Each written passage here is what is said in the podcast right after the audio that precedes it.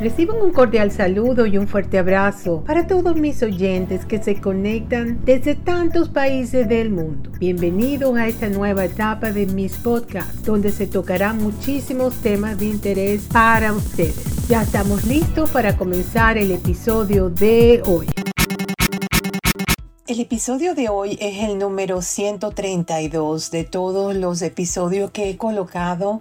Así que les recuerdo que cuando vean que no he puesto nada, vayan y busquen para atrás porque tengo muchísimos episodios grabados con todo tipo de temas en el área de salud, cultura, todo lo que es mascota, educación, negocios, de todo, hay de todo. Bueno, hoy les voy a hablar sobre, vamos a hacer un resumen del libro El viaje del héroe. Este es un libro que es un libro muy, muy bueno que se lo recomiendo ampliamente. Se trata de hacer un viaje hacia nuestro interior. Es la travesía que supone vivir la vida siendo consciente de la misión o llamada por la que estamos en este estado físico. Este libro está escrito de la experiencia de Stephen Gillian y Robert Diltz y explica diferentes ejercicios y prácticas de un curso de cuatro días y que guarda relación con el despertar y lo que la vida pide de ti. Cada uno de nosotros contiene en su interior un héroe a la espera de una llamada. Se trata de que ese héroe acuda a la aventura e inicia su viaje. Durante este viaje, superamos una serie de retos y desafíos en el que aprendemos valiosas lecciones y que finalmente regresamos al lugar del inicio transformador, habiendo ascendido en nuestro interior a lo largo de una espiral de crecimiento. Realizamos varios de estos ciclos mientras evolucionamos en nuestra vida. Por eso se dice que es un viaje circular. Stephen Gilligan y Robert Dilt en el primer día de un curso dan una serie de indicaciones que llaman premisas para hacer ese viaje interior. En número uno, el espíritu elige vivir la experiencia en este tiempo, familia, en esta ciudad, en este país. ¿Por qué has venido? ¿Cuál es el don que has venido a traer? Dos, el espíritu te está despertando a través de un sistema nervioso humano.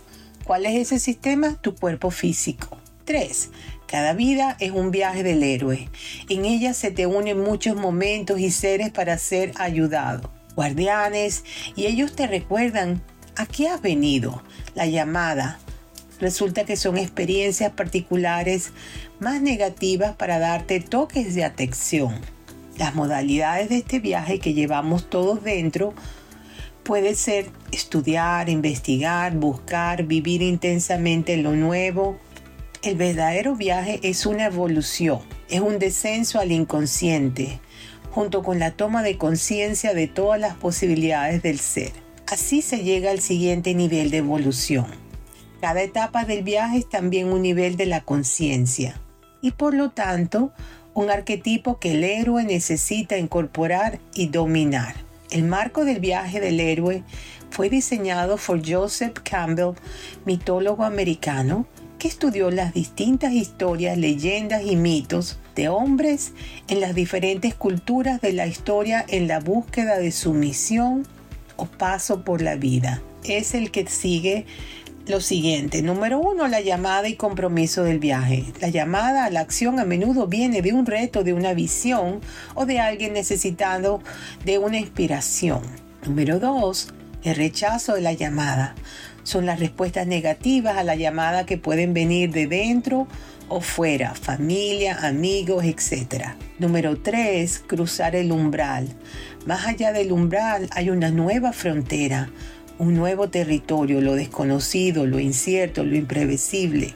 Sombria, tierra prometida. Si cruzas el umbral no hay vuelta atrás. Esto te puede paralizar, llenar de confusión, incertidumbre. Para ello se trabaja el yo generativo. Ese es tu yo generativo. 4. Encontrar a los guardianes. ¿Quiénes son mis despertadores?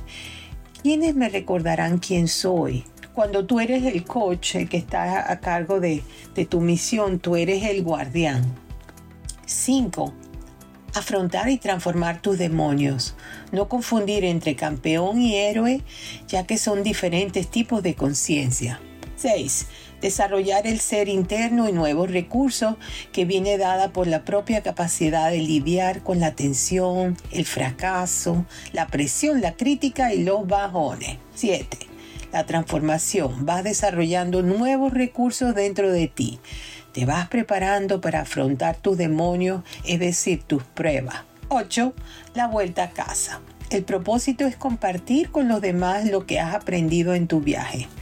Este es un libro que es excelente, yo se lo recomiendo que lo busquen y, empiecen a leerlo porque les va a ayudar mucho a, a a responderles preguntas que ustedes se han estado haciendo y que no las tienen claras, las respuestas y los va a ayudar.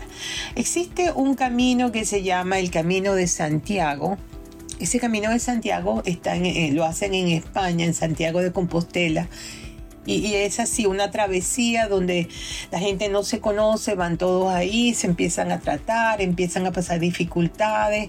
Es como una introspección a tu vida, de todo cómo has llevado tu vida, qué es lo que tiene que cambiar, qué llamadas has tenido, qué hay que cambiar, qué hemos venido haciendo diferente a lo que debíamos haber hecho.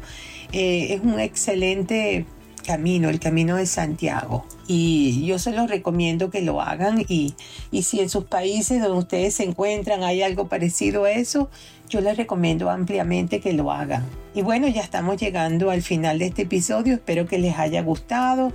La fuente para este podcast fueron mis comentarios sobre el tema y la página web cuidarseparacuidar.com.